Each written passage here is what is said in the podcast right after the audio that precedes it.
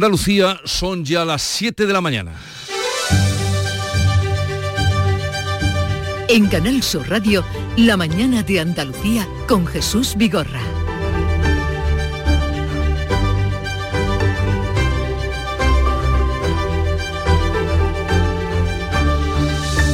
Buenos días queridos oyentes, es martes 12 de diciembre y la cumbre del clima de Dubái rebaja sus expectativas para poder conseguir un acuerdo mínimo final que pretenden alcanzar hoy. Allí el presidente de la Junta alerta de las graves consecuencias de la sequía para las regiones del sur de Europa. Juanma Moreno ha pedido que se les reconozca su singularidad hídrica y recuerda que la sequía pone en riesgo la industria agroalimentaria andaluza que como despensa de Europa da de comer a 500 millones de personas. No es un problema coyuntural del Mediterráneo, es un problema estructural que va a peor como consecuencia del cambio climático.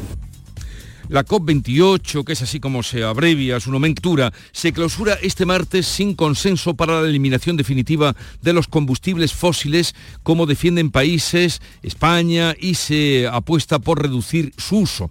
La idea era la eliminación definitiva que no se va a conseguir. La vicepresidenta de Transición Ecológica, la presidenta española, Teresa Rivera, lo considera un fracaso.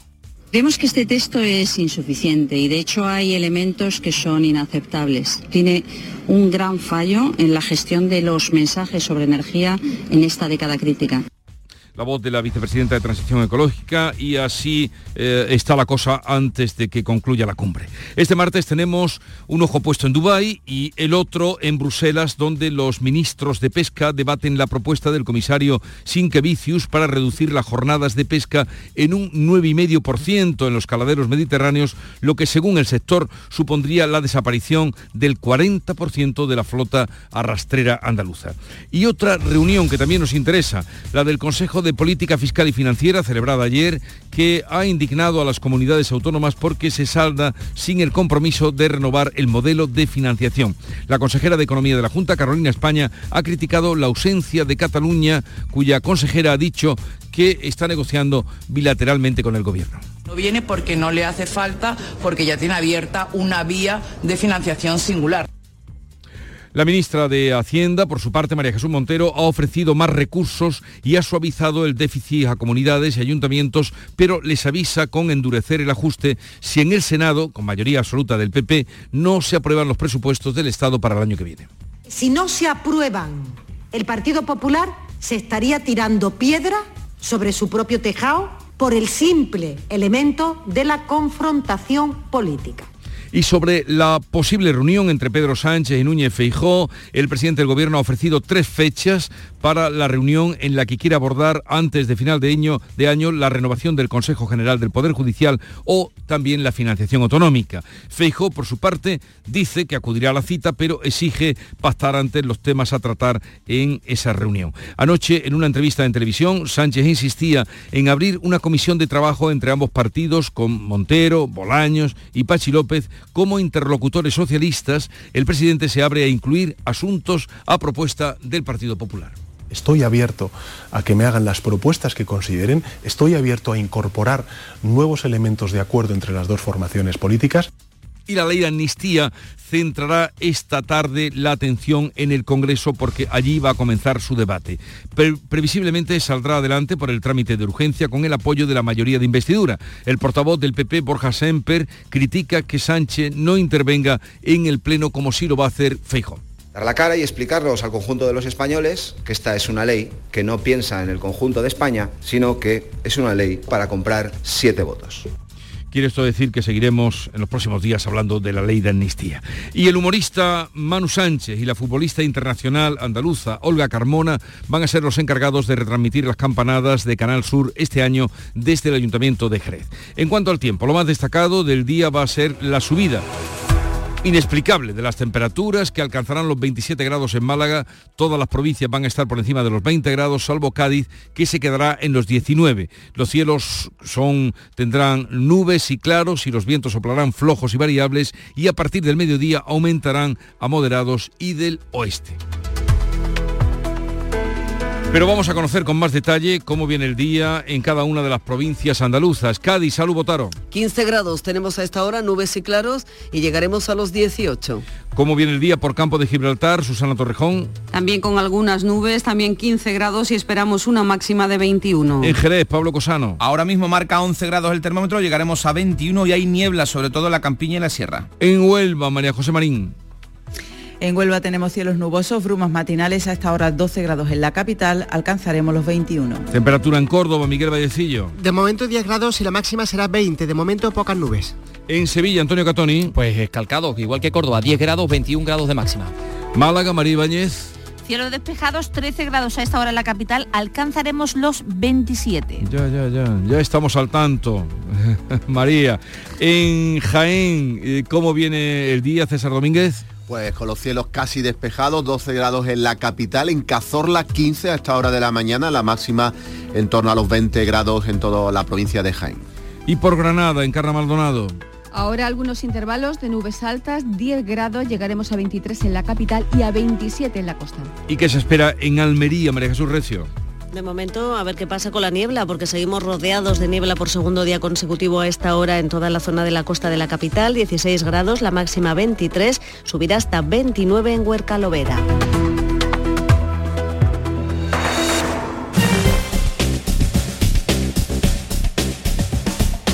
Vamos a conocer ahora cómo está el estado de las carreteras en Andalucía. Conectamos con la DGT, nos atiende Alejandro Martín. Buenos días. Muy buenos días. ¿Qué tal? En estos momentos van a encontrar tráfico lento en la entrada a la capital gaditana por la CA35 a la altura de Barriada Río San Pedro y también se van a circular de entrada a la capital nubense por la 497 a su paso por Corrales y el puente del Río del. Mucha precaución en la ronda S30 en la provincia de Sevilla a la altura del puente Centenario en ambas direcciones por bancos de niebla que pueden complicar el estado de la circulación. Son las 7, 7 minutos de la mañana.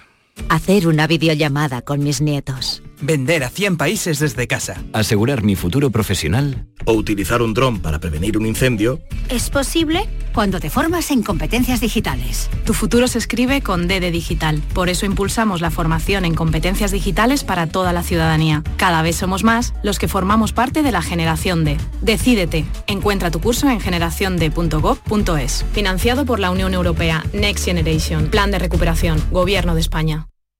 Descubre el auténtico tesoro de la dehesa de los Pedroches, el jamón de bellota 100% ibérico con denominación de origen protegida. ¿Sabías que cada pieza lleva un precinto y contraetiqueta que garantizan su origen? Sin estos signos no es un auténtico jamón de los Pedroches. Elige calidad, elige autenticidad. Jamón de bellota 100% ibérico, denominación de origen protegida Los Pedroches.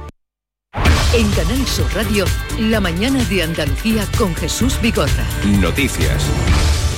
En la cumbre del clima de Dubái, que hoy llega a su fin, Juanma Moreno, el presidente andaluz, reclama ante el Comité Europeo de las Regiones que se reconozca la singularidad de Andalucía como una de las zonas más afectadas por la sequía y que repercutiría también en Europa. El presidente de la Junta cierra su cumbre del clima de Dubái, que hoy se va a clausurar con sensación de fracaso. Manuel Pérez Alcázar. La sequía es un problema estructural que pone en juego la alimentación de millones de personas. El presidente de la Junta, Juanma Moreno, insiste en que se debe reconocer la singularidad hídrica de la región. Hay que saber que Andalucía, por su capacidad y su potencial agrícola, alimenta 500 millones de personas en el mundo. Sin agua es imposible mantener esa capacidad de producir en calidad y en cantidad. Hoy se clausura la cumbre del clima COP28 rebajando expectativas. El acuerdo de Dubái se limita a rebajar el uso de los combustibles fósiles, pero no a su eliminación, como reclamaban países como España. La vicepresidenta de Transición Ecológica, Teresa Rivera, lo considera insuficiente. Vemos que este texto es insuficiente y de hecho hay elementos que son inaceptables. Tiene un gran fallo en la gestión de los mensajes sobre energía en esta década crítica. Juanma Moreno ha concluido su agenda en Dubái con un encuentro con el viceministro de Interior de Emiratos Árabes, al que ha presentado Andalucía como destino estable para invertir. Pues en Málaga, una de las provincias más afectadas por la sequía, donde hoy nos acaban de contar se alcanzarán los 27 grados, solo hay garantizado suministro de agua para seis meses en la Costa del Sol y la Xerquía y un año para la capital, Marilo Rico. La consejera de Agricultura, Pesca y Agua, Carmen Crespo, advierte de que casi todas las alertas ya están encendiendo, se están encendiendo. Y la última afecta, entre otras provincias, a Málaga, donde la situación es ya crítica. Esperábamos ventanas de oportunidad que nos permitiera tener agua en Málaga, que no se están cumpliendo. Y por tanto estamos cifrando en la capacidad de seis meses actuales en las zonas como Asarquía o Costa del Sol o un año para la capital. Un nuevo pantalán que se ha inaugurado este lunes servirá para que buques cargados de agua atranquen en el puerto de Málaga en caso de que siga sin llover. Y vamos de Dubái a Bruselas porque allí los ministros de pesca de la Unión Europea están negociando las cuotas de captura para el año que viene. La propuesta del comisario Sinkevicius, nombre que bien conocen los pescadores y también los agricultores, pone en riesgo el futuro de la flota arrastrera andaluza. Bruselas quiere reducir todavía más el número de días de faena en el Mediterráneo. Las cuotas que más dificultades presentan son las de cigala, badejo y lenguado. El ministro de Agricultura y Pesca, Luis Planas, se mostraba anoche al inicio de esta negociación confiado. Si así fuera, pues podríamos adoptar al final del día, como digo, o durante la noche, este compromiso y este acuerdo que es un objetivo fundamental.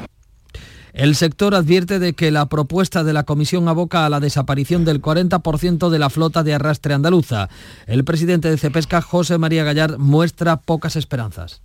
mal, no hay ninguna, las noticias que tenemos que hay ningún avance, el comisario está intransigente, no, no escucha nada, no está dispuesto, no está dispuesto a negociar nada y él se mantiene su postura, que es la propuesta que hizo reunión de la que no ha trascendido hasta el momento nada. El Consejo de Ministros va a aprobar hoy el techo de gasto para el año que viene, la primera piedra de lo que serán los presupuestos de 2024. La cifra contempla los recursos que el Ministerio presentó ayer a las comunidades autónomas a las que amenaza con endurecer el ajuste si en el Senado con mayoría del PP, se rechazan los presupuestos del Estado para el año que viene. Las comunidades recibirán casi 154.500 millones de euros por las referencias a cuenta y la liquidación de 2022. También relaja en una décima el objetivo de déficit para las autonomías y en dos décimas para los ayuntamientos. Unas buenas cifras que la ministra Montero deja en el alero. Advierte que el ajuste se puede endurecer si el Senado, con mayoría absoluta del PP, rechaza los próximos presupuestos del Estado. Estos objetivos son más favorables para ayuntamientos, dos décimas más, para comunidades autónomas, una décima más, de la que se planteaba en el plan de estabilidad. Significa que si no se aprueban, el Partido Popular se estaría tirando piedra sobre su propio tejado por el simple elemento de la confrontación política. La consejera andaluza Carolina España, junto a las comunidades más perjudicadas, ha mostrado su decepción por el retraso de la reforma del modelo de financiación. Confío en que de verdad se pongan las pilas con la reforma del sistema de financiación. Nos vamos a Andalucía con mil millones menos de los que nos corresponderían con un sistema de financiación justo. Yo espero que al final pues, eh, consigamos eh, llegar a un punto de encuentro, a un punto de acuerdo eh, que debe de liderar el Gobierno. A la petición se ha sumado el consejero socialista de Castilla-La Mancha, Juan Alfonso Ruiz Molina. La mayoría comemos el menú del día y algunos quieren comer a la carta y no sabemos los motivos o los privilegios que les puede llevar a ello, teniendo en cuenta que todos tenemos las mismas competencias. Y ya les adelanto que desde el Gobierno de Castilla-La Mancha vamos a utilizar todas las herramientas jurídicas a nuestro alcance para que esto no suceda.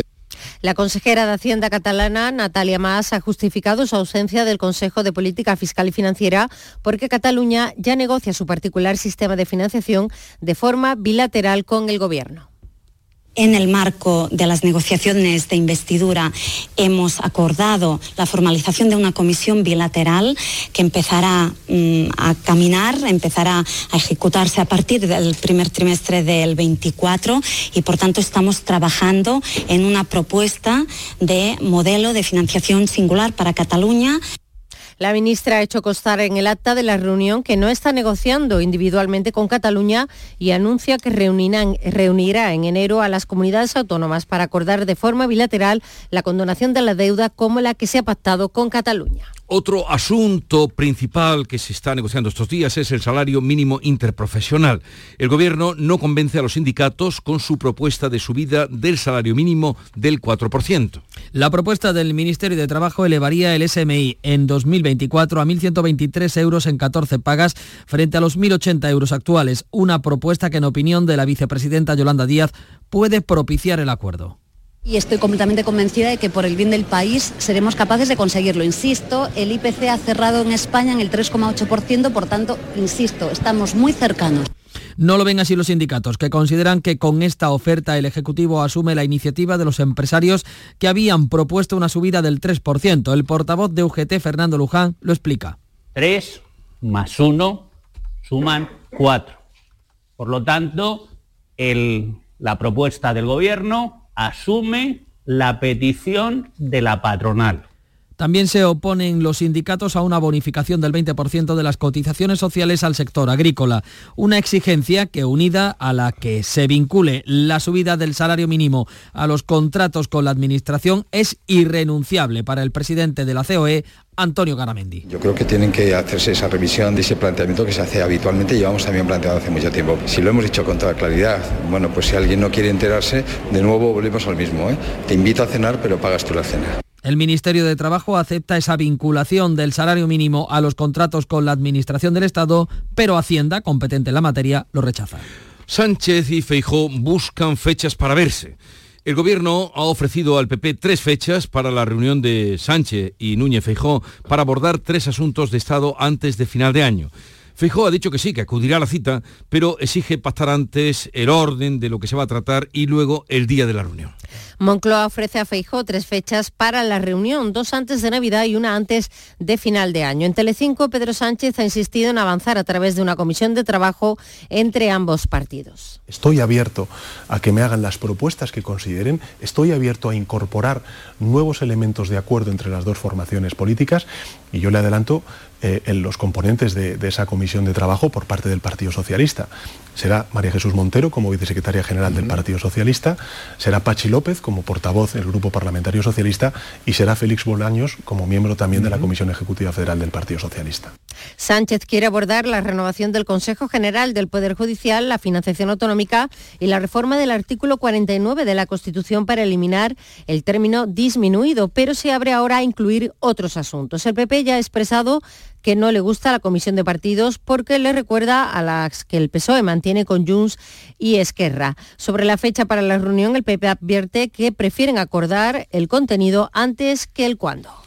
Y de la ley de amnistía de la que tanto mm, venimos escuchando, esa proposición de ley va a llegar hoy al debate en el Pleno del Congreso. La norma lleva únicamente la firma del PSOE y saldrá adelante con el apoyo de los grupos que facilitaron la investidura, salvo Coalición Canaria, que se suma a su rechazo junto al PP, UPN y Vox. Será la primera iniciativa legislativa que se aborde en esta legislatura tras la reforma del reglamento de la Cámara para avalar el uso de las lenguas cooficiales. Se prevé un debate tenso. Feijó defenderá el rechazo del PP. El portavoz popular Borja Semper ha pedido a Pedro Sánchez que dé la cara en el debate y responda a Feijó. Dar la cara y explicarnos al conjunto de los españoles los verdaderos motivos por los cuales esta ley se aprueba. Explicarnos a todos los españoles en definitiva, que esta es una ley que no piensa en el conjunto de España, sino que es una ley para comprar siete votos. El orden del día también incluye la creación de las comisiones de investigación pactadas con los independentistas, entre ellas las del lawfare. Por cierto, que el fiscal general del Estado asegura ahora que defenderá a los fiscales del procés que sean acusados de lawfare. Siguen las reacciones y la polémica y los ecos por las declaraciones de Santiago Abascal en las que vaticina que el pueblo español querrá colgar de los pies a Pedro Sánchez. El presidente del Gobierno considera muy graves las palabras del líder de Vox y ha pedido a Feijó que reflexione sobre su relación con el que ha calificado como el partido del odio. PSOE y Sumar han exigido a Feijó que rompa sus acuerdos de gobierno con Vox. El líder del PP condena las palabras a Bascal, se desmarca de Vox, al que acusa de favorecer la estrategia de Pedro Sánchez. No solamente son condenables, sino que no tenemos nada que ver con este tipo de pronunciamientos, las lamentamos profundamente y creo que es un gran juego a la estrategia de Sánchez y del Partido Socialista de dividir España a través de un muro. Desde Vox, Ignacio Garriga sale al paso de las críticas a las declaraciones de Abascal que recuerdan la imagen del exdictador italiano Mussolini colgado por los pies tras ser fusilado. Y eso algunos lo llaman odio, pero no, eso no es odio, eso es historia. Eso es historia. A partir de ahí, pues si algunos se pretenden asustar cada vez que el Partido Socialista, insisto, intente manipular y diga algunas cosas y se arruguen, pues oiga, insisto, eh, serán recordados eh, según los actos y las manifestaciones de unos y de otros.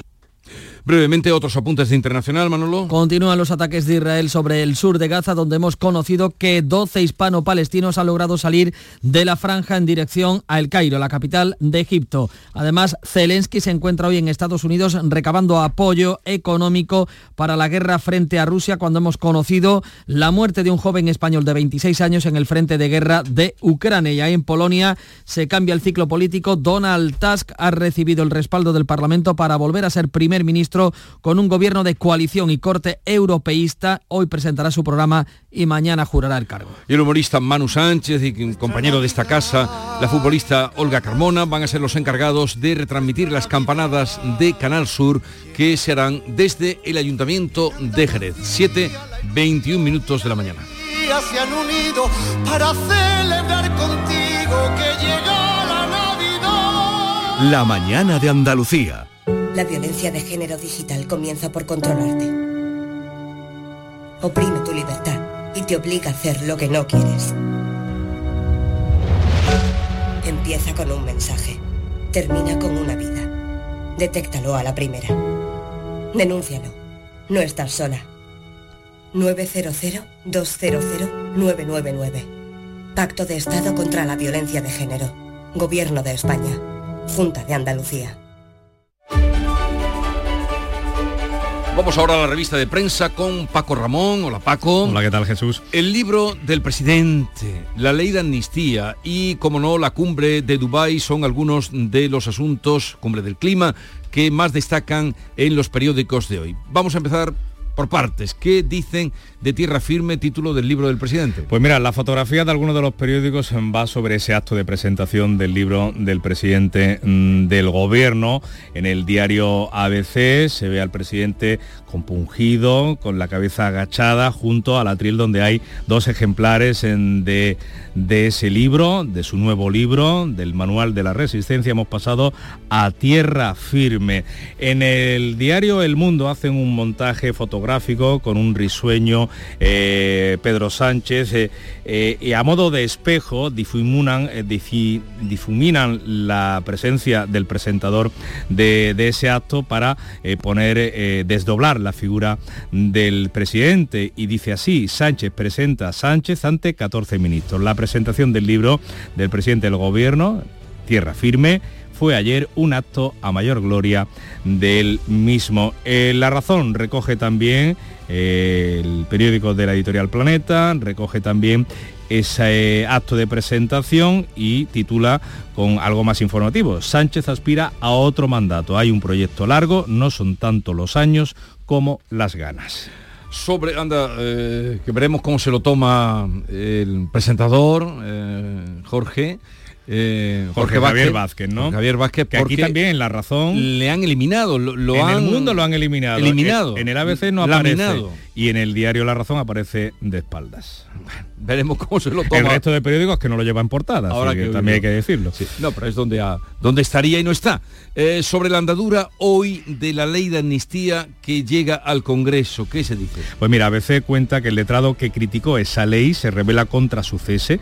Fernández Fontecha recurre su purga de la Comisión Constitucional, desmiente la versión oficial del Congreso de que el puesto era provisional y pide ser restituido.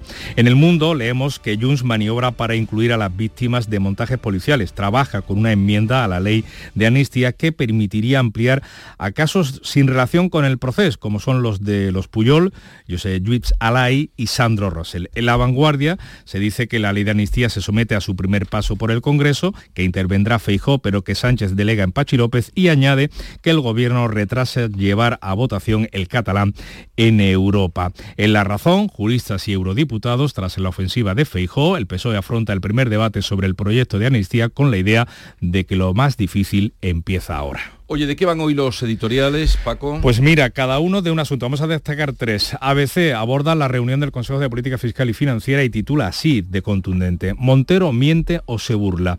La vicepresidenta cuarta ministra de Hacienda ha puesto en juego su credibilidad al negar que exista una negociación bilateral con Cataluña para otorgarle un nuevo modelo de financiación. O Montero tiene la facultad de desdoblar su personalidad para ocupar dos cargos que sostienen puntos de vistas incompatibles o sencillamente está tomando el pelo a los representantes autonómicos. En el Voz, en el mundo, sobre las declaraciones de Santiago Abascal en Argentina, Vox alienta un inaceptable frentismo al servicio de Sánchez. Se presentan como la oposición real, se presenta Vox, pero de facto su principal función es propiciar la supervivencia política del presidente del gobierno, dice el editorial del mundo. El tono violento de estas palabras resulta del todo inaceptable.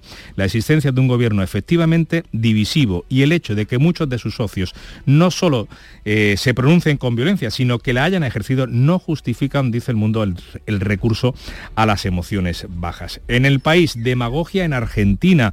Dice que los primeros pasos de Milei, aún antes de llegar a la Casa Rosada, han ido en varios aspectos en la dirección contraria. Ni 24 horas después de su toma de posesión, dice el país en su editorial que economistas de todo el mundo ya habían advertido de la imposibilidad de dolarizar una economía cuyas reservas internacionales están en rojo. Hoy sabemos, añade, que el Banco Central seguirá abierto y que el peso sobrevivirá al nuevo gobierno. Por cierto, veremos a ver hoy qué anuncia el gobierno mm, de Milei, cuáles son los ajustes que acomete en el déficit público.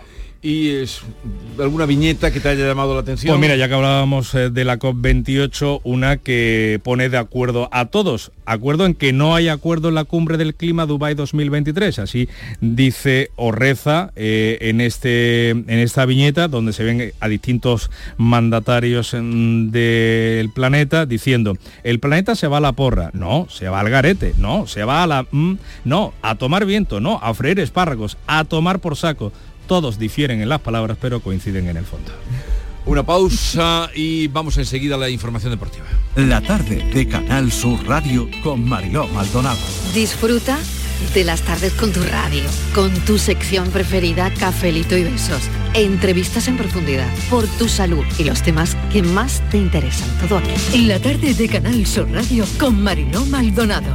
De lunes a viernes desde las 4 de la tarde. Canal Sur Radio la radio de Andalucía.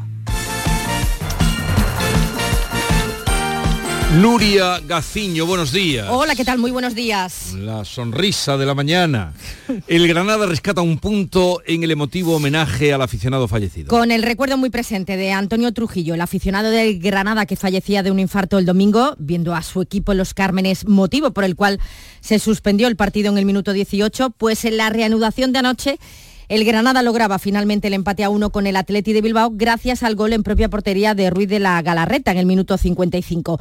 Con este resultado, el conjunto granadinista sigue en puestos de descenso a cinco puntos del Cádiz y del Sevilla, que son los que marcan la frontera de la permanencia. En descenso sigue también el Celta de Vigo a tres puntos de cadistas y sevillistas tras su empate a cero, su empate de anoche con el Rayo Vallecano. Y el Sevilla que se juega esta tarde seguir vivo en Europa. Y para ello solo le vale ganar hoy a las 7 menos cuarto de la tarde ante el LEN en la última jornada de la fase de grupos de la Champions. No solo se juega al Sevilla el poder quedar tercero de grupo y de este modo poder acceder a la Liga Europa, sino que también se juega su continuidad en el banquillo Diego Alonso, que todavía no sabe lo que es ganar ni en la Liga ni en la máxima competición continental.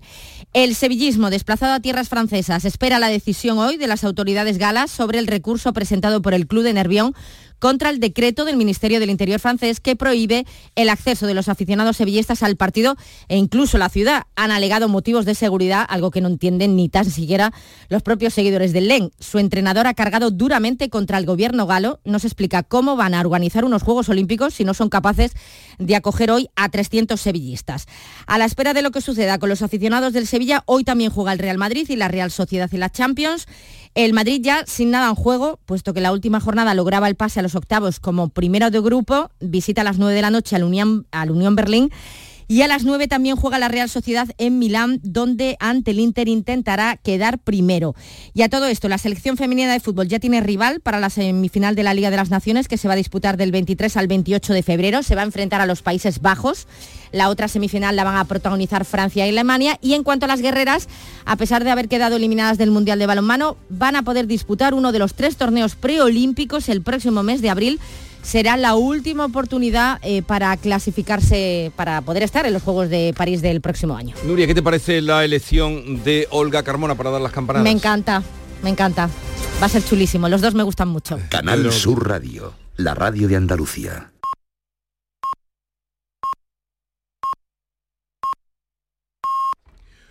Andalucía son ya las siete y media de la mañana. En Canal Sur Radio, La mañana de Andalucía con Jesús Vigorra. Y a esta hora con Mariló Rico vamos a dar cuenta de los titulares que resumen las noticias que les estamos contando.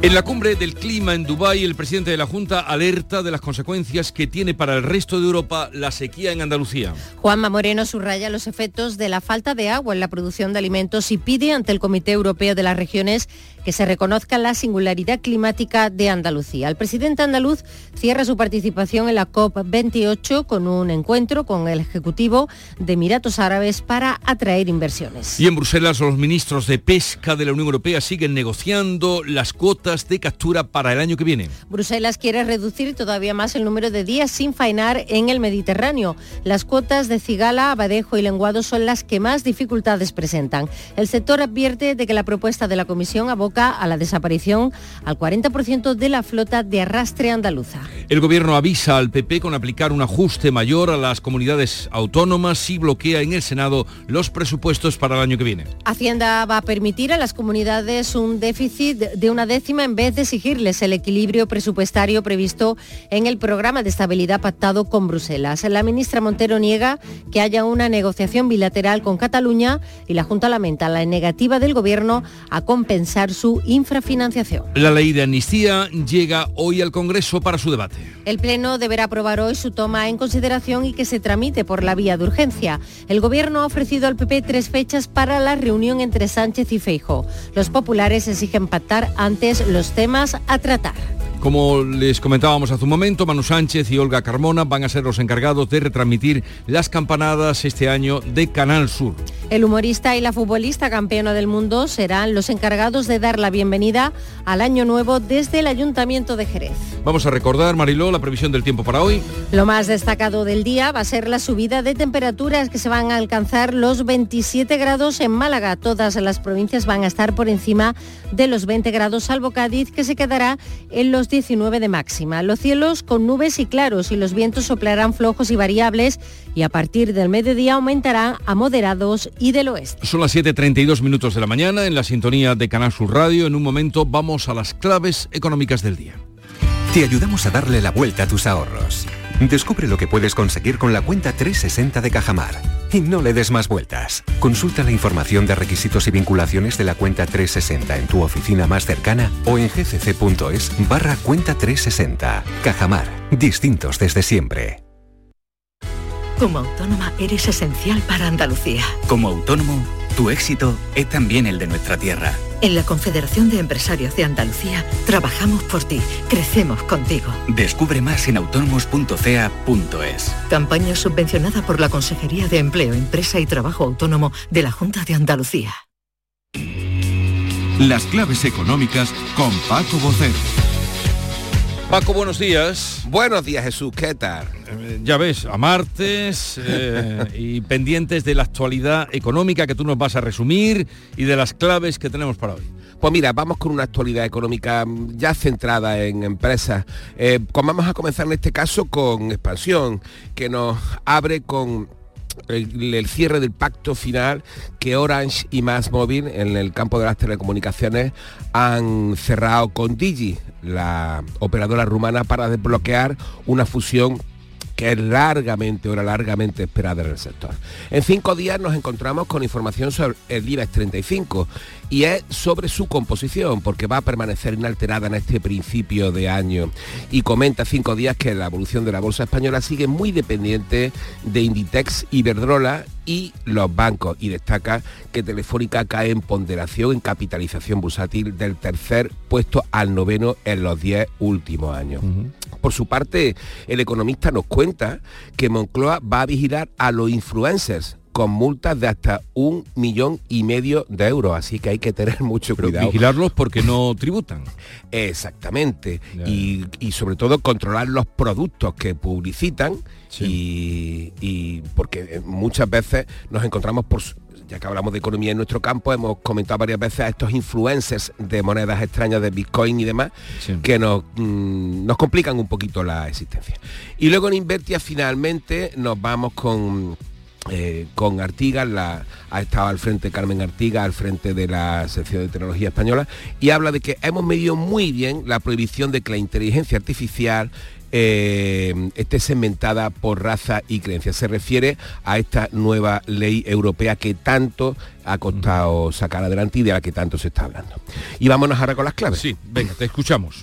Pues mira, vamos a comenzar con política económica y el acuerdo, como hemos dicho, eh, que debe salir hoy del Consejo de Ministros en cumplimiento de la Ley de Estabilidad Financiera, y es que se debe aprobar el límite de gasto no financiero del Estado para el año que viene, así como la senda de déficit para el periodo los dos próximos años, que tendrían, tendrá que ser aprobada por el Congreso y el Senado antes de la presentación de los presupuestos del 24. Y junto a la aprobación del techo de gasto, que insistimos, techo de gasto no financiero, sí. que es el punto de partida para la elaboración de las cuentas del año próximo, también hay que ratificar los objetivos de estabilidad presupuestaria, una especie de plan de reequilibrio para los años 24, 25 y 26. Y mira, nos vamos ahora a las claves financieras, porque hoy se celebra la última subasta de letras del año. En concreto, la temporada va a acabar con la de 3 a 6 meses.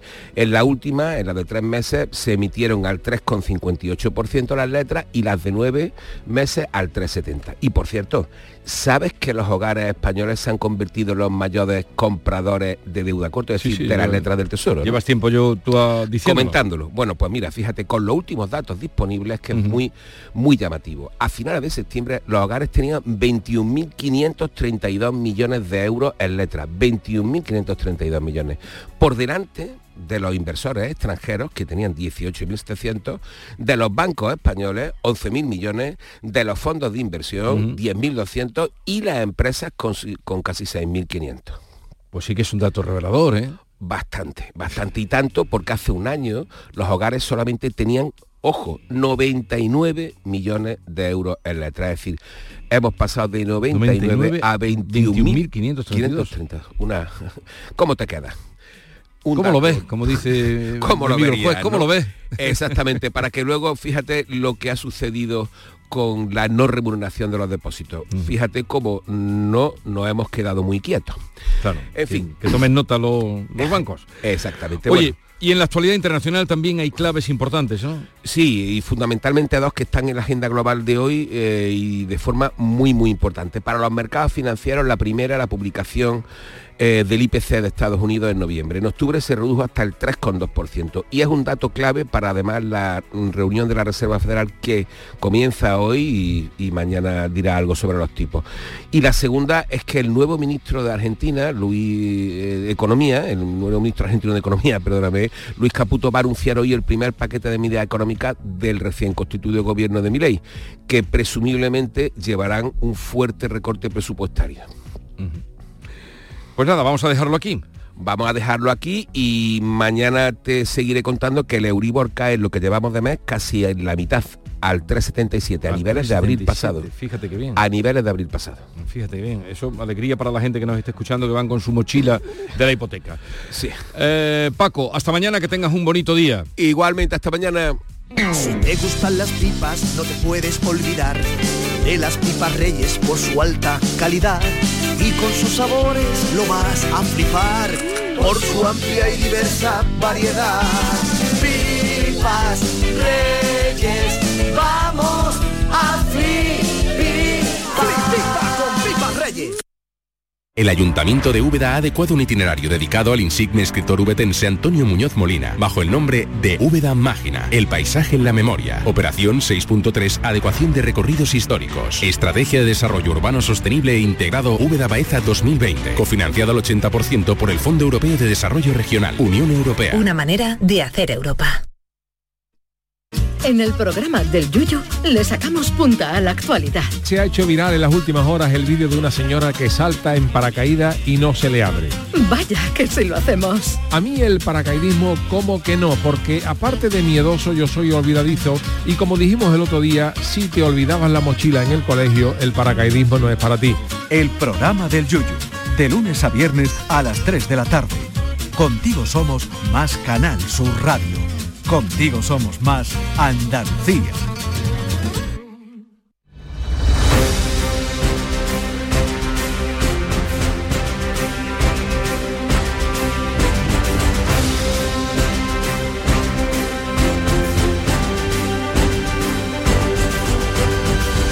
Vamos a recordarles, y empezamos así la ronda por Andalucía, que este 31 de diciembre las campanadas de Canal Sur Radio y Televisión las van a dar Manu Sánchez, el humorista y compañero, y Olga Carmona. En su presentación ayer en Jerez, en el claustro de Santo Domingo, decía esto el director general de la RTVA, Juan de Mellado.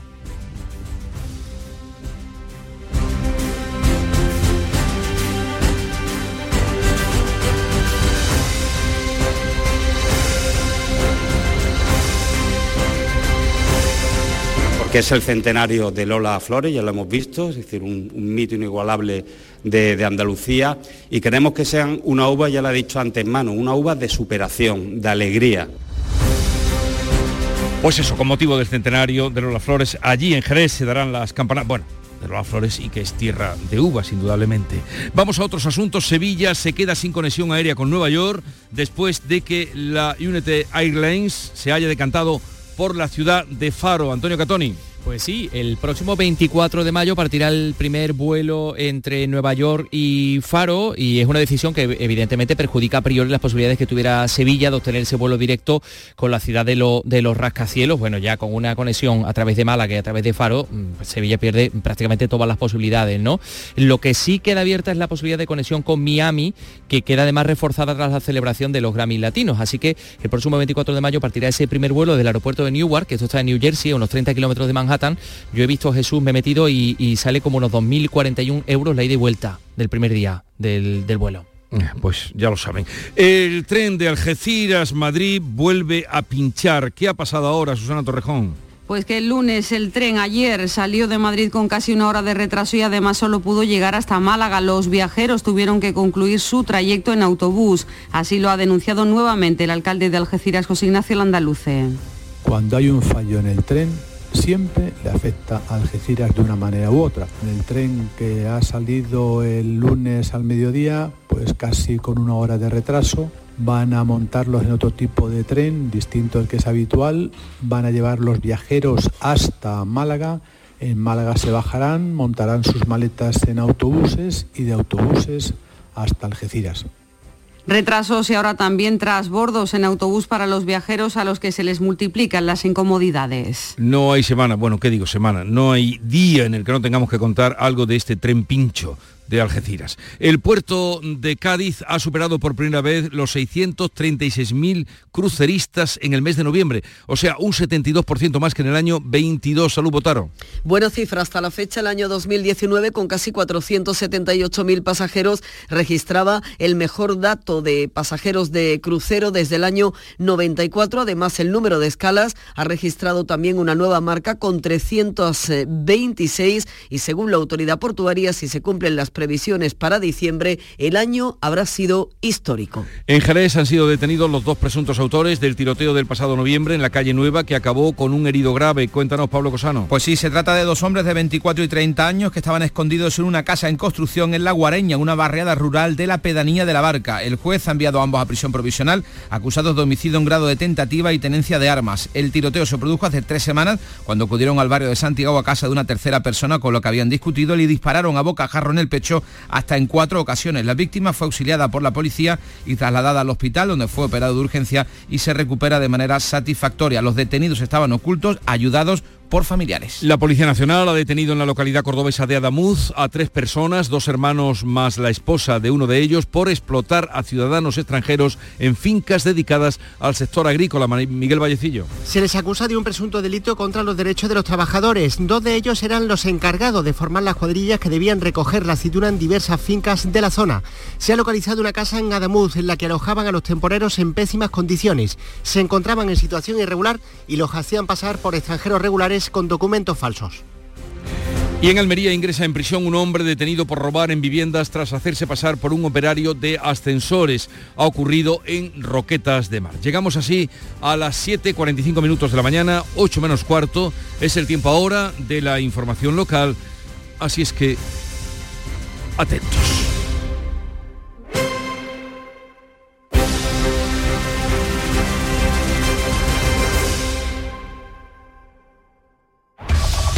En la mañana de Andalucía de Canal Sur Radio, las noticias de Sevilla con Antonio Catoni.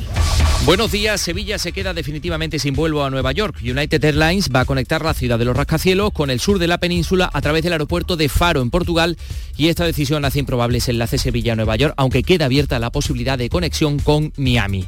En avión han llegado muchos sevillistas hasta Francia para animar a su equipo ante el Lens en el partido de hoy, pero a las 10 de la mañana entra en vigor la prohibición de estancia en la ciudad que ha dictado el gobierno francés. Así que los que se queden se arriesgan a pena de cárcel y a multa de 30.000 euros. Por otra parte, también en portada, nueva dimisión en el equipo de gestión cultural del Ayuntamiento de Sevilla. Ruperto Merino deja de ser el responsable de programación del Instituto de la Cultura y las Artes de Sevilla, del ICAS. El tráfico. A esta hora tenemos un kilómetro de retenciones en el puente del Centenario sentido Huelva y hasta cinco kilómetros en el Centenario en sentido Cádiz porque ha quedado cerrado el carril reversible a causa de la niebla. Dos kilómetros en la S30 en el nudo Gota Leche, sentido Ronda Urbana Norte. Cinco kilómetros en el acceso a Sevilla por la autovía de Huelva, uno por la autovía de Coria, dos por la de Mairena, uno por la de Utrera. Y ya en el interior de la ciudad Tráfico intenso en el puente del Patrocinio, en la avenida de Juan Pablo II, sentido entrada, en el Alamillo y en la ronda urbana norte en ambos sentidos. Pues eh, en el tiempo, atención a la niebla, efectivamente está presente en algunas zonas de la provincia a esta hora. Vamos a tener hoy intervalos nubosos y temperaturas sin cambios, una máxima de 21 grados que coincide en Lebrija, Morón, Écija y Sevilla, donde ahora tenemos 10 grados. Enseguida desarrollamos todos estos asuntos con la realización de Pedro Luis Moreno. Niño, tráeme algo fresquito de la nevera. Pero papá, si esto está más caliente que el queso de un San Jacobo. ¿Nevera rota? Aprovechalo. Las ofertas de verano de Tiendas El Golpecito y consigue por fin la nevera que mereces. Tiendas El Golpecito. Electrodomésticos nuevos, son y sin golpes o arañazos, más baratos y con tres años de garantía. En Alcalá de Guadaira y Utrera. 954-100-193. www.tiendaselgolpecito.es En Canal Sur Radio, las noticias de Sevilla. 7.47. Hoy el Sevilla se juega su permanencia en Europa, en Lens, en Francia, en este partido que ha adquirido otra trascendencia por la prohibición de la prefectura de Calais que no permite la estancia en la ciudad de aficionados sevillistas. Más datos, Asunción Escalera. Se trata de una decisión sin precedentes en la Unión Europea y que está relacionada con problemas de orden público previos en partidos jugados por el Lens. A las 10 de la mañana entra en vigor la prohibición de estancia en la ciudad y en varios kilómetros a la redonda para los seguidores del Sevilla. Algunos de los 300 que tenían previsto acudir al partido, que habían viajado con antelación, se han ido marchando ya de la ciudad. Se arriesgan a penas de cárcel y multa de 30.000 euros. Esto ha coincidido con la detención de 25 aficionados sevillistas y 8 velos Asuna, miembros de dos grupos de ultras que quedaron para pegarse el pasado mes de septiembre en Navarra, en una operación que continúa abierta. Pero hablando de este partido, el Lens, ante el Lens en lo deportivo, ¿qué se juega? El Sevilla, Antonio Camaño, buenos días. Hola, ¿qué tal? Muy buenos días. Esta tarde juega el Sevilla su último partido en la Liga de Campeones ante el Lens en Francia. La victoria es lo único que haría que el equipo sevillista continuase en Europa, en este caso en su competición fetiche, en la UEFA Europa League. Solo le vale la victoria para intentar acabar como tercero en un partido dificilísimo porque el Sevilla ha viajado con 14 ausencias de la primera plantilla y el Betis ya mira el partido del próximo jueves ante el Glasgow Rangers en el Benito Villamarín. También necesita la victoria para meterse en la siguiente fase de grupo con ausencia porque Luis Enrique no ha entrenado y se une a las bajas de Claudio Bravo, Sabalí Fekir, Bartra y Guido Rodríguez. Llega la última jornada de la fase de grupos de la Liga de Campeones. El Sevilla ya está eliminado, pero le toca jugar y está obligado a ganar si quiere poder jugar su competición favorita, la UEFA Europa League. Y este martes es el día. Desde el Estadio Félix Bolaer de Francia, Racing Club de Lens, Sevilla Fútbol Club. Síguenos y vívelo en directo. Desde las seis y media, en la gran jugada de Canal Sur Radio Sevilla y Radio Andalucía Información, con Jesús Márquez. Contigo somos más deportes. Contigo somos más Andalucía. Las noticias de Sevilla.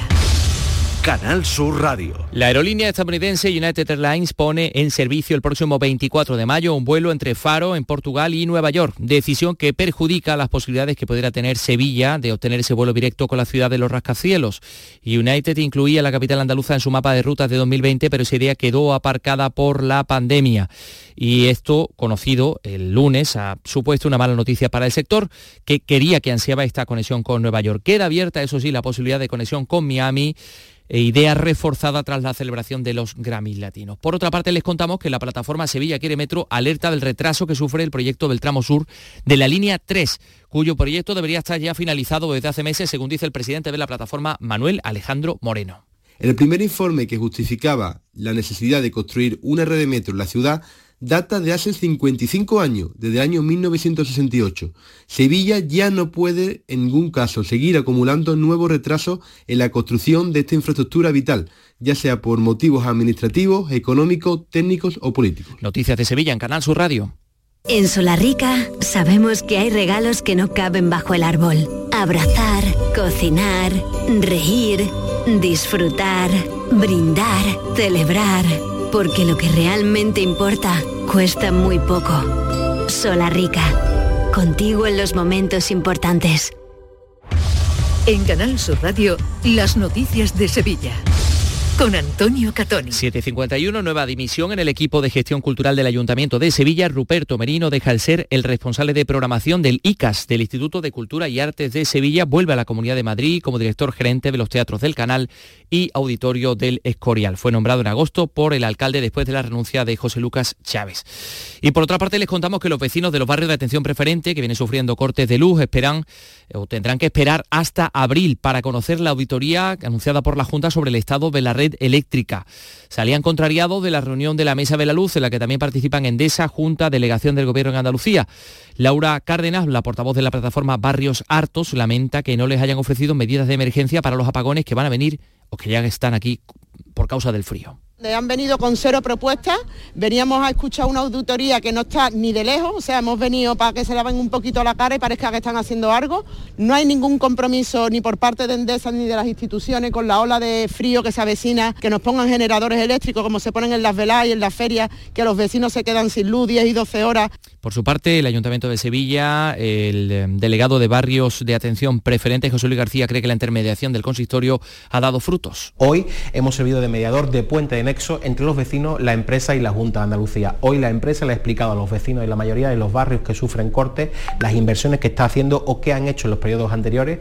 La Junta de Andalucía se ha comprometido a traer una auditoría exhaustiva para conocer el estado de la red eléctrica en el mes de abril como máximo y la subdelegación del Gobierno se ha comprometido a ayudar, en este caso, a la Junta de Andalucía Hablamos del puente a las 7.52. Los hosteleros miran ya la campaña navideña tras el éxito de este puente de diciembre, periodo en el que la facturación ha crecido un 10% en relación al mismo periodo del año pasado. En los hoteles la ocupación ha sido del 80% porque ha habido muchos viajeros que han llegado solo para pasar el día, como nos ha dicho Manuel Cornax, el presidente de los hoteleros de Sevilla y provincia. Es un festivo, un puente totalmente nacional y donde, bueno, pues ha hecho la iluminación, lógicamente, y muchas personas de muchos pueblos, eh, no solamente cercanos, sino de media distancia, pues han bajado también a Sevilla. O sea que no todo ha sido turismo clásico con pernoctación.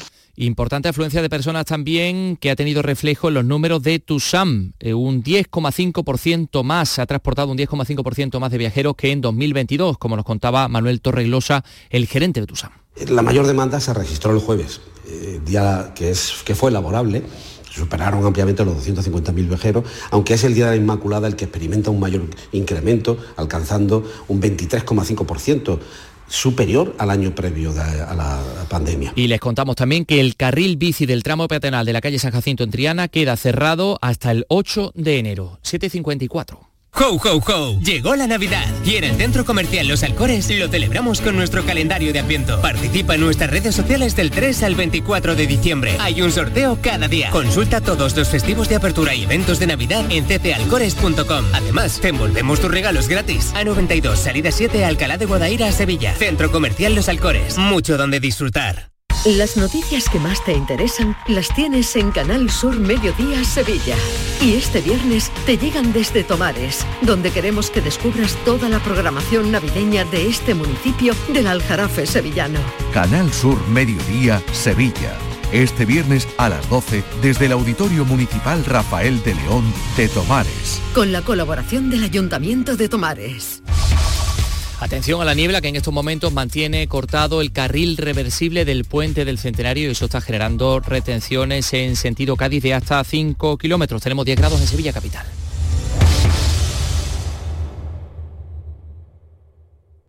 Escuchas La mañana de Andalucía con Jesús Vigorra, Canal Sur Radio. Aquadeus, el agua mineral natural de Sierra Nevada, patrocinador de la Federación Andaluza de Triatlón, les ofrece la información deportiva.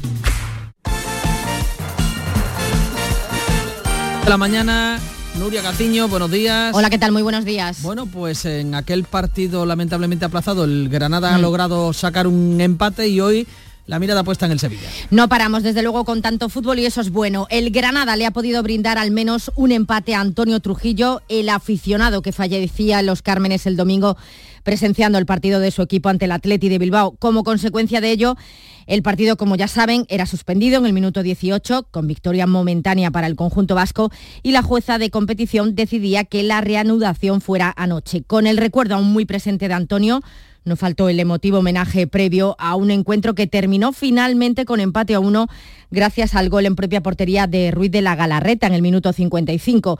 Cierto es que al Granada le hace falta empezar a sumar de tres en tres, pero para el técnico, para el cacique Medina, el empate no es un mal resultado teniendo en cuenta el rival. Yo creo que hoy se vio un equipo muy combativo, con mucha intensidad, con buenas intenciones de juego. Tenemos que seguir mejorando, lógicamente tenemos que seguir mejorando porque hace dos semanas que estamos.